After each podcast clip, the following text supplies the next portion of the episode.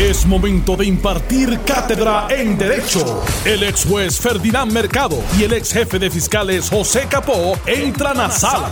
Todos de pie, porque a continuación arranca el podcast de Ante la Justicia. Muy buenas tardes, Puerto Rico. Bienvenidos ante la justicia. Este que les habla el licenciado Eddie López. Me acompaña el ex jefe de fiscales José Capó y el ex juez Ferdinand Mercado. Buenas tardes, compañeros. Bienvenidos.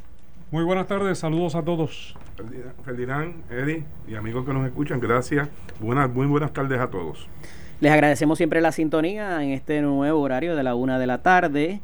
En el día de ayer tuvimos un programa excelente, ¿verdad? Y no porque, ¿verdad? Participamos en él nosotros, sino porque el tema fue orgánico. De momento, ¿verdad? Yo puse la, la sugerí y, y, salió un relato muy interesante y la perspectiva también de, de, Ferdinand en términos de lo que significó y obviamente tenía que ver con los sucesos de eh, del 23 de septiembre del año 2005 eh, la muerte de... Eh. Y no, y no, es que estemos celebrando la muerte, sino es, es un, un, suceso que... Recordando el evento que ocurrió. Es un evento histórico, ¿verdad?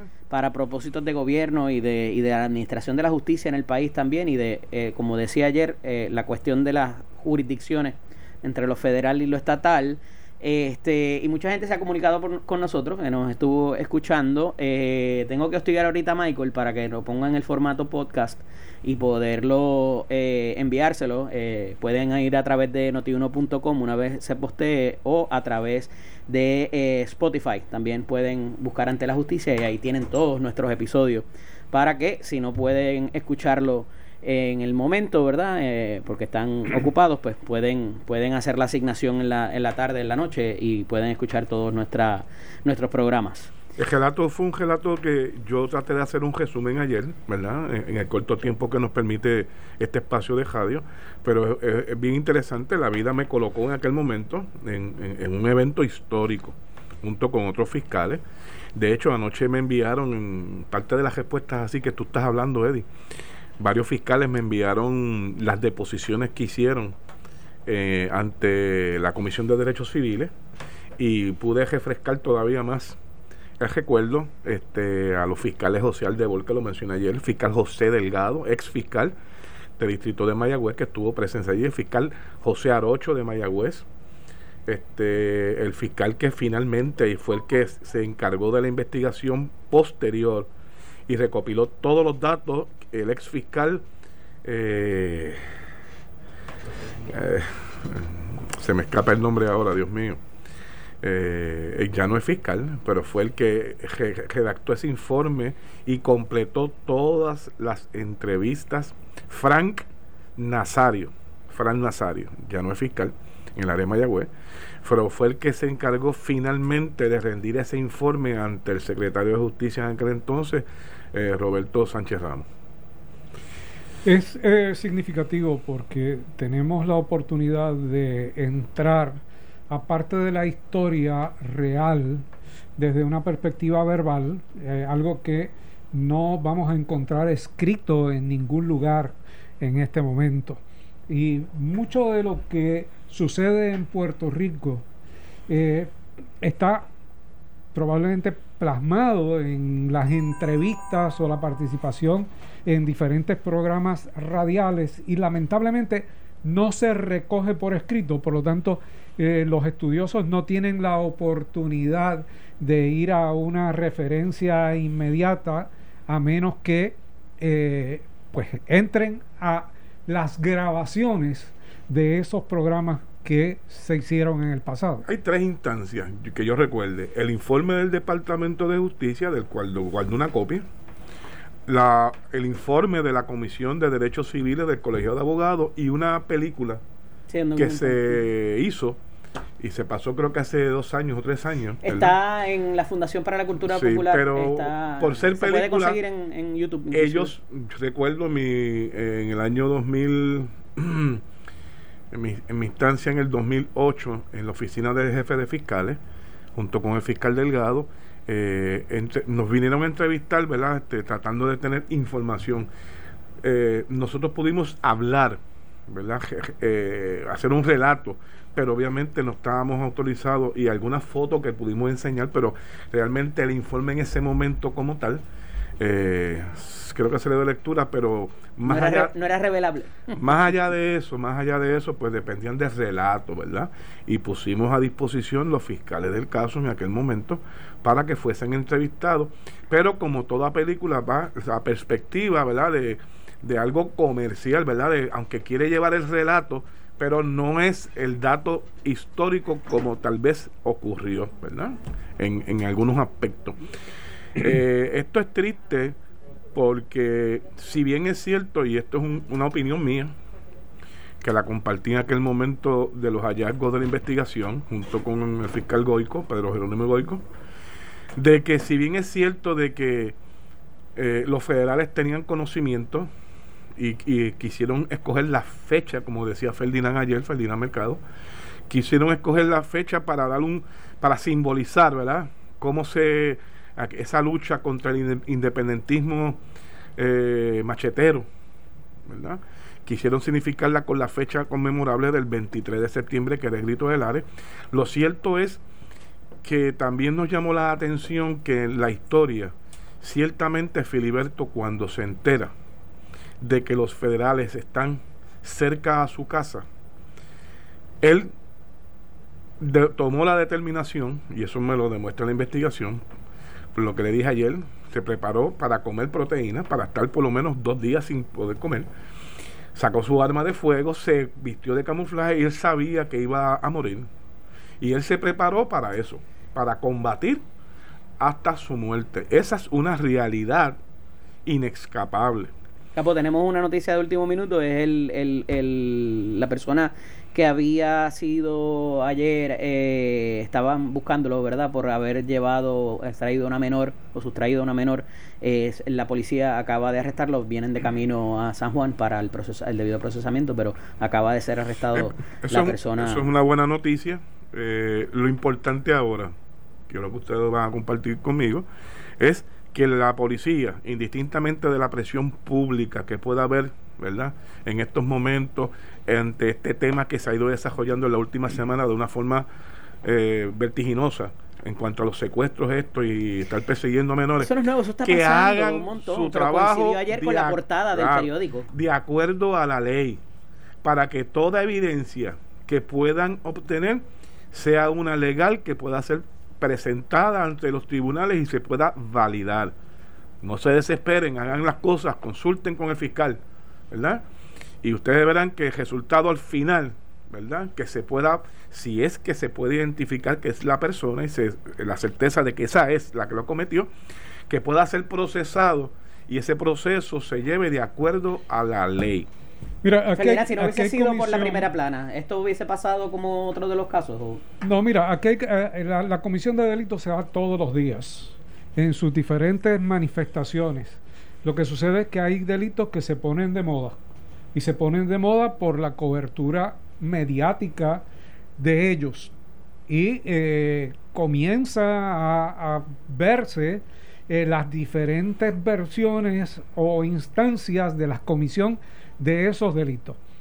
Hace años que los secuestros son una modalidad en, el país y en unas ocasiones se les presta atención, en otras se opaca y como, como esta de ahora, pues surge una manifestación generalizada que es cubierta por eh, los medios y a la misma vez se mezcla con los aspectos de la violencia doméstica también y eh, crea una crisis eh, de preocupación para todos nosotros. Pero este, este botó el bate, ¿cómo es? Botó la bola, se llevó el bate y le pegó fuego al guante, porque inclusive cuando hace el, eh, ¿verdad? Cuando sustrae a la, a la menor, fue en presencia de dos empleadas del departamento de la familia que estaban personándose a hacer una intervención.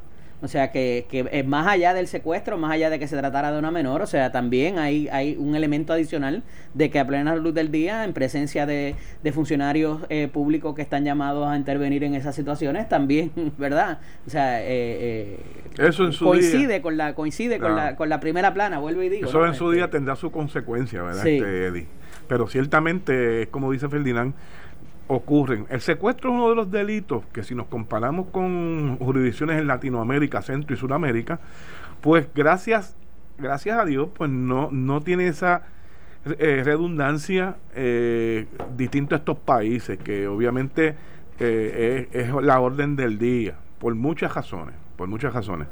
Aquí comenzó, yo vi como fiscal, estando en San Juan, una, un, un periodo entre la comunidad dominicana. Escuché en los, entre los años 2005 al 2010 eh, ocurrió, pero era entre miembros de la comunidad dominicana que identificaban a personas que se dedicaban a la construcción o algo y, y por alguna razón, ¿verdad? Eh, económica, tiene que ser, pero era entre ellos y se discutía en las reuniones con el FBI, porque sí nos llamaba la atención, porque si nosotros caemos lo que estaba en Centroamérica, pues obviamente el, la vida de uno en la calle este, no valía nada. Y gracias a Dios, pues, pero son manifestaciones que se dan cíclicas en algunos momentos, ¿verdad? Y, y no habíamos escuchado, por lo menos públicamente, este tipo de situación hasta esta semana pasada. Y es como, tú no sé, no sé, yo lo comparo de esta forma cotejen que cuando hay un accidente aéreo en alguna parte del mundo que ocurre, una desgracia de estas aéreas, por lo menos ocurren como cinco o seis más en cadena en distintas partes del mundo. Es una cadena, ¿verdad? Este, de accidentes. Pero pues así mismo esto pasa con este tema. Esto es, para ponerlo en un ejemplo que se pueda eh, entender mejor, eh, es como el tema del nepotismo tema del nepotismo ha estado en la discusión pública por años. Y que no habíamos podido hacer unos comentarios de él. Cíclico, es cíclico. Y llevamos cuatro días hablando de eso porque hubo una primera porque plana. Hubo una primera plana y una investigación y salen todos los nombres, pero cada cuatrienio en algún momento sale el tema del nepotismo. El, nepotismo, es como la corrupción. Como el virus, que salen cepas. salen nuevas cepas. Hay que vacunarse para las nuevas cepas todos los años. Hay que distinguir realmente qué es nepotismo y realmente qué es corrupción. No, no porque haya cualquier manifestación es corrupción y no porque haya cualquier reclutamiento es nepotismo. Y es bien eh, importante esa distinción, Ferdinand, porque vimos la primera plana del periódico y ayer un seguimiento de uno de los periódicos general y discutíamos nosotros y no habíamos tenido la oportunidad de compartirlo con los amigos escucha de que el nepotismo es cuando la persona, ¿verdad? La manifestación más, más, más amplia del nepotismo es cuando la persona que tiene el poder decisional de escoger el candidato para una plaza, pues nombra a su propio familiar sin tener una dispensa autorizada por la Oficina de Ética Gubernamental. Pero en estos casos que se están demostrando en el periódico, no es que el que tenga el poder de nombrar, es el que nombra al familiar. Es una, es una cepa distinta donde se bifurca, ¿verdad?, el, eh, el concepto del nepotismo y es que otro político que no tiene, que tiene ese poder decisional puede nombrar al familiar, pero no es el propio familiar el que está nombrando a su, al el político a su familiar.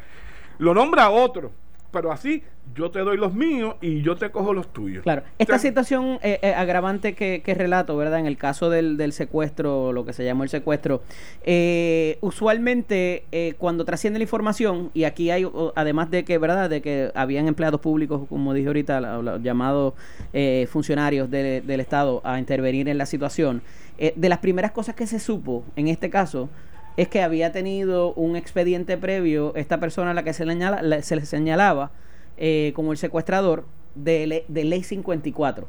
Y usualmente uno ve eh, este tipo de información que se da en las etapas más primeras, ¿verdad? Más primarias de una investigación y pues te dan la pincelada, pues mira, había dinero, había, había droga, había algún récord de violencia, eh, y ya automáticamente te cambia el, el, marco conceptual de que a lo mejor fue otra, otra situación lo que allí ocurrió, que, que, que, que, era el Estado quien quería intervenir y que, ¿verdad? O cualquier otra. Pero ya cuando te dan ese, ese esa información, ya automáticamente el lector, ¿verdad? O la persona que está allá afuera consumiendo la noticia, ya automáticamente la, la óptica cambia. Hace la inferencia inmediatamente. Este, por eso es importante. ¿Afecta el proceso legal también? El procesamiento de esa persona. Lo puede afectar, lo puede afectar. Aquí lo importante, Eddie, tú mismo hiciste mención de que fue en, en presencia de dos funcionarios del gobierno. Hay unas, este, aquí el proceso de identificación que hay que llevar a cabo, tanto de la víctima, si era que no lo conocía anteriormente, y como estos dos funcionarios del gobierno, eh, hará una identificación, ¿verdad? Este, a base del tiempo, de las características que requiere eh, la jurisprudencia y la ley, del tiempo de observación que tuvieron, este grado de atención que pudieron tener, de los datos que pueden recuperar, recopilar, eh, para poder hacer una identificación positiva y certera con certeza de que esa fue la persona que lo cometió. Por eso decía ahorita, la policía tiene en sus manos ahora el poder hacer las cosas de acuerdo a la ley, de acuerdo a las reglas de procedimiento criminal y cualquier duda consultarla con, los, con el fiscal de turno, ¿verdad? Para que toda esa evidencia, esa gran valiosa evidencia, fíjate que eh, una de las etapas más importantes en el procedimiento criminal es la identificación, a veces la pasamos por alto y es la que finalmente lleva a unos resultados no esperados porque la identificación estuvo mal hecha. En, en caso de que lo que estuviese, ¿verdad? Y, es muy, no, hay tanta información, pero parecería que había una intervención para remover el menor por parte del Estado. Ahí podría, eh, cabría la posibilidad de erradicar también por obstrucción a la justicia.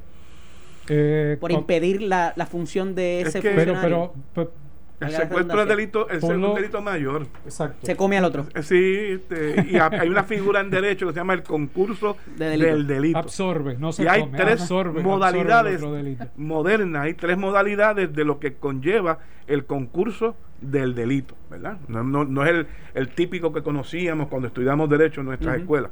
Eso ha ido en desarrollo y se reconocen tres tipos, esa modalidad que se puede dar el concurso del delito. Pero el delito mayor, que es el de la pena mayor, el de secuestro, obviamente absorbe todas esas penas pequeñas. Pero mira, eh, o sea, se, ha, dicho que en este caso la persona eh, involucrada eh, y que comete el delito este de secuestro tiene un expediente criminal de ley 54 de robo y de falsificación. Pero ¿Cuántas eh, sentencias? no lo dice, ¿verdad, no, lo dice. ¿En cuántas veces anteriores ha sido convicto? ¿Una o dos? ¿Verdad? No sabemos. No lo dice. Y, y el que tenga un expediente pudo haber sido que se le acusó y se desestimaron los cargos. A eso iba, exacto, que no necesariamente es que esté convicto. No, no, no inflamemos tampoco el asunto eh, como si fuera un criminal convicto de, 99 años porque que hacía en la calle. Si tú hiciste el delito X, es muy probable que hiciste el delito Y. Y ahí es que eh, Por eso, ese es otro principio del derecho. Ese es otro principio del derecho. Por eso la persona se juzga a base de lo que se le imputa y, no por su récord anterior. Porque obviamente se nos está haciendo inferencia que pudiesen lastimar realmente el sentido del derecho penal. Mira, cancelaron la vista de mañana allá en el Congreso, así que parece que alguno de los candidatos no va a tener que hablar de estatus, pero regresamos y, hablamos de eso. Bueno, ninguno tendrá que hablar porque si lo cancelaron no comparece. El que no quería, hay alguien que no quería. Estás escuchando el podcast de Ante la Justicia de Noti1630. Mira, antes de irnos a la pausa, les decía que eh, había programada una vista ante la Comisión de Recursos Naturales, Insulares y Asuntos Indígenas, es como se llama con nombre y apellido, presidida por el congresista Grijalva, y se iban a tocar eh, unos temas eh, ya no tanto conducentes a la recuperación, que es lo que habíamos visto a través de los años, sino esta iba a ser a base o en base a los proyectos que hay presentados en el Congreso para el futuro político y de estatus de Puerto Rico.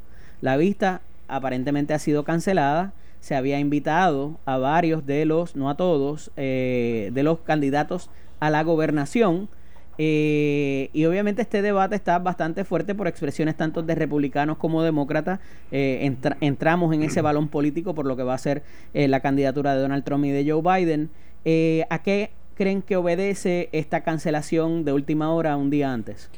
Pues mira, la respuesta oficial de Grijalva es que responde a la cantidad de personas que querían comparecer a expresarse. Pero la realidad es que eso en nada, en forma alguna, varía que hay había unas invitaciones a unos académicos en la mañana y en la tarde a cuatro de los seis candidatos y esos cuatro candidatos a la gobernación ya habían confirmado. El que faltaba por confirmar, el último era eh, Charlie Delgado y confirmó ayer.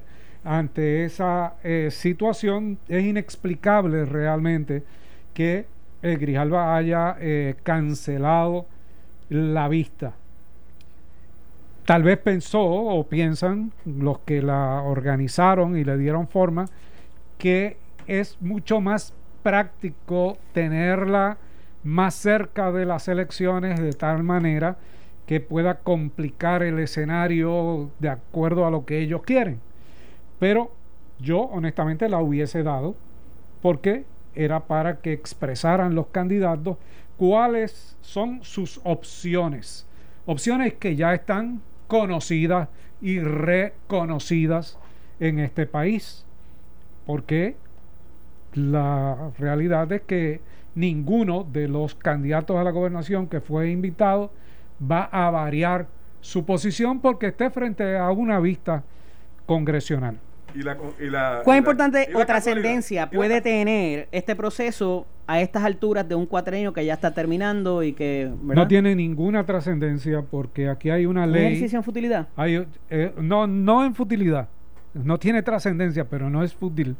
Porque eh, persigue un propósito de ubicar la posición de, tanto del Congreso como de la representante de Puerto Rico en el Congreso, que es parte de esa comisión, que es Jennifer González y que tendrá también allí a eh, el candidato del Partido Nuevo Progresista, ex comisionado residente. Y obviamente tienen dominio y control de una situación que el resto de los candidatos eh, y de las personas que van a comparecer no tienen.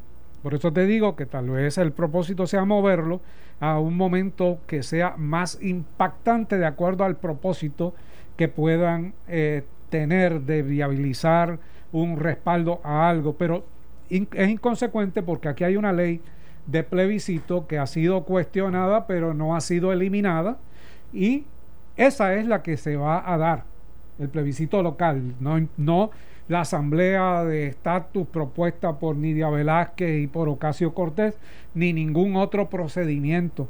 Eh, yo honestamente me gustaría que Grijalva diga pues mire, nosotros vamos a hacer un procedimiento vinculante y vamos a respetar la determinación de Puerto Rico. Pero eso no es lo que va a pasar.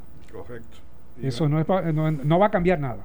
Mira, se ha hablado mucho del censo en estos días, de que si la gente no lo ha llenado, que no lo ha llenado, están enviando eh, personas, ¿verdad? Y, eso es importante para los fondos, eh, obviamente, eh, tanto de beneficencia como de un montón de otras cosas más, hasta la recuperación pudiera estar atada a eso, porque es lo que nos trae, ¿verdad? Y nos pone la realidad. En una semana que se ha cuestionado tanta cifra, trasciende que 511 mil personas menos hay registradas que lo que hubo en el 2016. A esto siempre, ¿verdad? Para, para ser justos en el análisis, eh, la realidad es que en el 2016 se dio el fenómeno de que hubo que traer mucha gente a las, a las, a las listas luego de que hubiese habido un recurso legal que eh, obligó a la comisión a añadir a estas personas porque se las había habían votado, dejado de votar en una sola elección. Eh, la jurisprudencia dice que tienen que ser dos. Eh, y a esos efectos, pues esa, esa, esa cantidad pudiera estar inflada. Pero aquí hay una realidad, o sea, aquí tenemos gente de menos bastante de lo que de la realidad que teníamos en el 2016 para todo lo que eso pueda hasta para la administración de la justicia en los tribunales.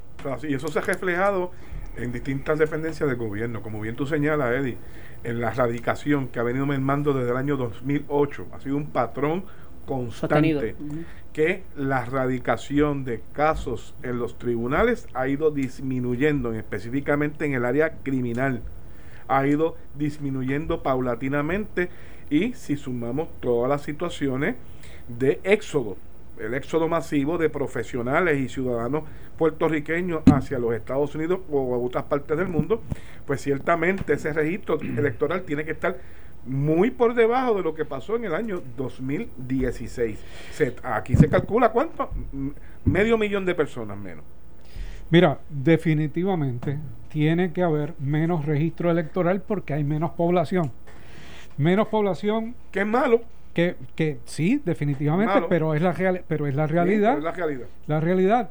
Muchos han emigrado de Puerto Rico por las diferentes circunstancias atmosféricas, eh, otros por la situación económica y la otra merma es a lo que eh, indica Eddie, eh, que, que estaban dentro del registro electoral, pero que era artificial su presencia, por lo tanto ahora se eliminan y otros que sencillamente se, al, irse de Puerto Rico dejan de ser parte de eh, esos registros. Eso está por verse todavía. Bueno, eh, eh, sí, pero, pero, pero lo que te digo es que esas personas no aparecen en el registro porque no se inscribieron, porque se fueron y al no inscribirse, Pudiera, pudiera entenderse que la inscripción no fue voluntaria. Pero espérate, pero espérate que fue, si votaron en el 2016. No, no, hablo de los nuevos, hablo de, los, No, no, de la gente que se registra, que se registra, que se... Hablo de, de, de los que se debían inscribir ahora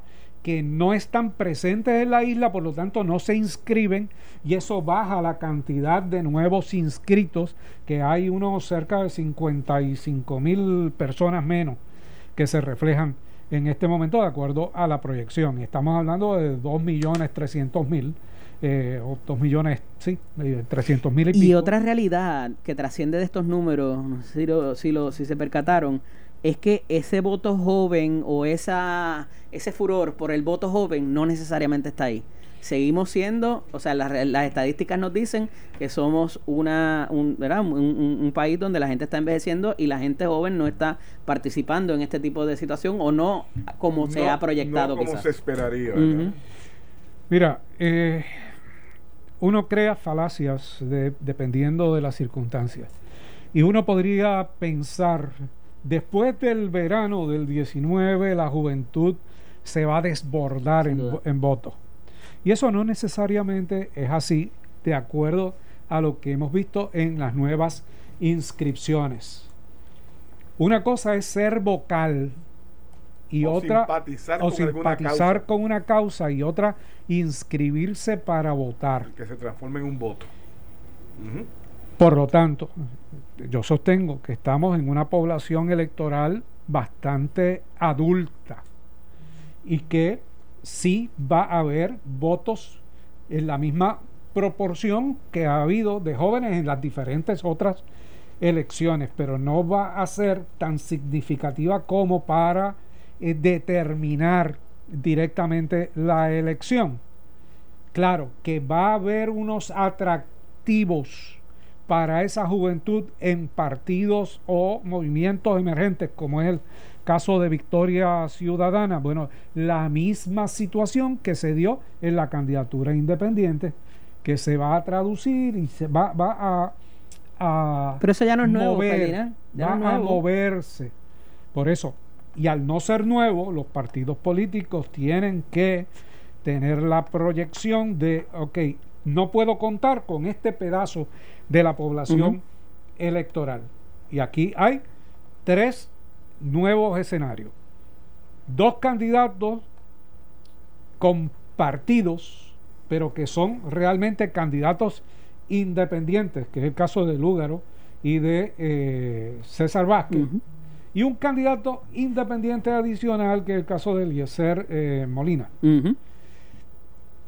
cuánto ellos puedan capturar más allá de los votos que se fueron de los partidos en la pasada elección, pues esa es la pregunta a determinar. Mientras tanto, el reto que tienen los otros partidos es tratar de capturar en los molestos, por un lado, pero de partidos, y en los nuevos inscritos por lo menos un pedazo que no necesariamente se van a alinear porque de esos ciento eh, y pico de mil que se han inscrito, no todos se los podemos adjudicar a que están en contra de los partidos tradicionales. O que fueron a inscribirse por esa fueron a inscribirse exacta razón. Por esa razón. Mira, eh, y, un poco consono, ¿verdad? Sé que estoy trayendo varios asuntos, pero todo tiene que ver con la carencia de estadísticas o la no confiabilidad de las estadísticas. Y eh, desde el fin de semana, eh, les decía ayer que es un floater, ¿verdad? Que se ha ido flotando la bolita a ver qué la gente pensaba y cuál era la reacción de volver a un cierre completo, un lockdown eh, de voz del propio secretario de salud, Lorenzo González. Y se sumaron otras voces y de momento como que todo el mundo ha dado reversa y dice, no, no, no, no, no podemos ir para eso porque es que no tenemos. Y entonces de, eh, de, de momento sale una información que a mí esta mañana me impactó mucho. Y es el asunto de las pruebas de uno de los laboratorios en particular, que parece que o sea, si la estadística no es confiable, ahora están cuestionando también las pruebas que hace ese laboratorio, que es uno de los laboratorios principales y que tiene de, alguna manera eh, eh, un, buen, una buena reputación. Entonces, oye, si vamos, tú puedes cuestionar las estadísticas de cuánto se, de cuánto se curaron, de si las muertes, las muertes son las muertes, pero las hospitalizaciones, las camas, si están allí por COVID o no. Pero cuando vas a si la prueba verdaderamente está dando positivo o está dando negativo, me parece que ahí hay una responsabilidad grandísima y pudiera eh, conllevar este, alguna acción legal inclusive. ¿Cómo lo ven? Pues mira, yo lo veo dentro de la improvisación que hemos tenido en el manejo de las pruebas del COVID y en el manejo del tema, donde una eh, semana escuchamos al secretario decir una cosa y otra semana lo escuchamos decir una cosa totalmente distinta. Lamentablemente el secretario de salud ha venido perdiendo la credibilidad que tuvo desde su entrada en la posición en cuanto al manejo. De la gobernadora ni hablar porque ciertamente sabemos que sus decisiones son más por capricho que por estadísticas o por confiabilidad científica. Por, instinto. O por, instinto. Muchas gracias por la protección de la palabra, pero es correcta eh, la que tú utilizas del instinto. Eh, mira, esto lo que hace es que confunde más la situación. Aquí, la única persona que va a determinar si se cierra o se flexibiliza más es la gobernadora. Y lo va a hacer de acuerdo a lo que ella entienda, independientemente de lo que se le explique. Independientemente también de los efectos que eso tenga. Nadie quisiera que hubiese un cierre total de nuevo. Nadie. Pero una cosa es lo que uno puede querer y otra lo que el país necesita. Y si el país necesita volver a un cierre total para proteger la vida de su gente, es su responsabilidad hacerlo. El efecto negativo. Pero de ser correcta la imputación que se le hace al laboratorio de, eh, trastocar el resultado de estas pruebas al punto de que les aguantaron los resultados. O sea, cuando tú lees la nota, dices, pero espérate, si necesitamos hacer más pruebas. No, no, no, es que aguantan el resultado porque la prueba que están arrojando alegadamente no es confiable. O sea, ¿qué, qué cabría aquí en términos de, de, lo que le pudiera pasar al, al, al, al laboratorio? Vamos. Bueno, el laboratorio. El laboratorio puede perder su licencia, obviamente. Y el juicio público. Además del juicio público, pero, pero una cosa es lo que yo crea que está haciendo el laboratorio y por la razón que crea que, que yo creo que la está haciendo y otra la justificación que pueda tener el laboratorio para hacer lo que haya lo que haya realizado y, no puedo adjudicar por anticipado si está correcto o no está correcto. Mira, ciertamente aquí desde un principio, aparte de lo que siempre se ha hablado de la falta de pruebas suficientes diariamente, está el hecho eh, que, la, que se estuvo dando desde el principio por la Universidad Johns Hopkins, este, desde marzo, que es de los contagiados, ¿cuántos se curan? esa, esa estadística, ese dato nunca, nunca lo hemos tenido. Nunca lo hemos tenido realmente porque no hay el control suficiente de esa estadística. Ahora cambiamos en este último mes de septiembre al modelo científico. Se deshace el Task Force y vamos al científico. Y el científico es un documento eh, basado en números, en números. Y los números ellos dicen que estamos en, en una etapa anaranjada y que estamos cerquita tocando la puerta de rojo. Y rojo es preocupante. ¿Eh? Por eso, pero una cosa es cuántos son, si la prueba fue hace tiempo, si fue del weekend pasado y la reportaron ahora, pero cuando tú cuestionas la validez de la prueba, oye, aquí hay un aquí hay un asunto bien serio, tú sabes, y yo creo que la responsabilidad, oye, civilmente yo pensaría que inclusive la colección de errores no me preocupa tanto porque el CDC, que es la entidad máxima, la que rige todos los procesos, ha echado para adelante y para atrás, para adelante y para atrás y ha, confundido a todo el mundo. Eh, eh, así que que este eh, laboratorio haga una determinación que puede estar errada en su interpretación, pues no me extraña. Lo importante es que se corrija con celeridad. ¿Cuántas pruebas vine a levantar esto ahora. ¿De cuántas pruebas hechas? Porque ¿Cuántos de los contagios imputables pudieran ser imputables a que la prueba no se hizo bien o que dejaron a alguien contagiado en el, en el país? ¿Cuántos de los, de los negativos eran realmente positivos? Por eso, a eso me refiero. Porque fíjate que en contrario, si tú eres, si tú eres negativo y sigues dando positivo, como se dice, y, y, de hecho, eso, esto llega por el asunto del senador William Villafañe, de que sigue dando, eh, sigue dando positivo a la prueba. Por cinco semanas. Correcto, y entonces tú dices, oye, estas pruebas se están utilizando para viajar. Si todo el mundo empieza a cuestionar ahora la validez, de esta prueba, bueno, pero eso es lo que, o sea, este, que me den en el mercado otra forma que no sea esta de la prueba, porque lo que se conoce son ese tipo de pruebas, se están desarrollando otras de la saliva y de la garganta y, y se están Vi una de unos perros ahora, que el perro te huele y sabes si tú tienes pues, COVID pues, no. sé, pero hasta qué momento y por qué lo levanta ahora y no lo levantó desde marzo, abril, mayo, sí. ¿verdad? Que estuvieron haciendo las pruebas y era uno de los laboratorios que más analizaba pruebas en Puerto Rico. Y más cuando se está considerando otro lockdown. ¿Por qué ahora? ¿Por qué ahora? Definitivo. Mira, gracias. Se nos quedó el tema de, del PUA y de cómo está tomando el giro ahora de. Antes que nos vayamos, Eddie. Ajá.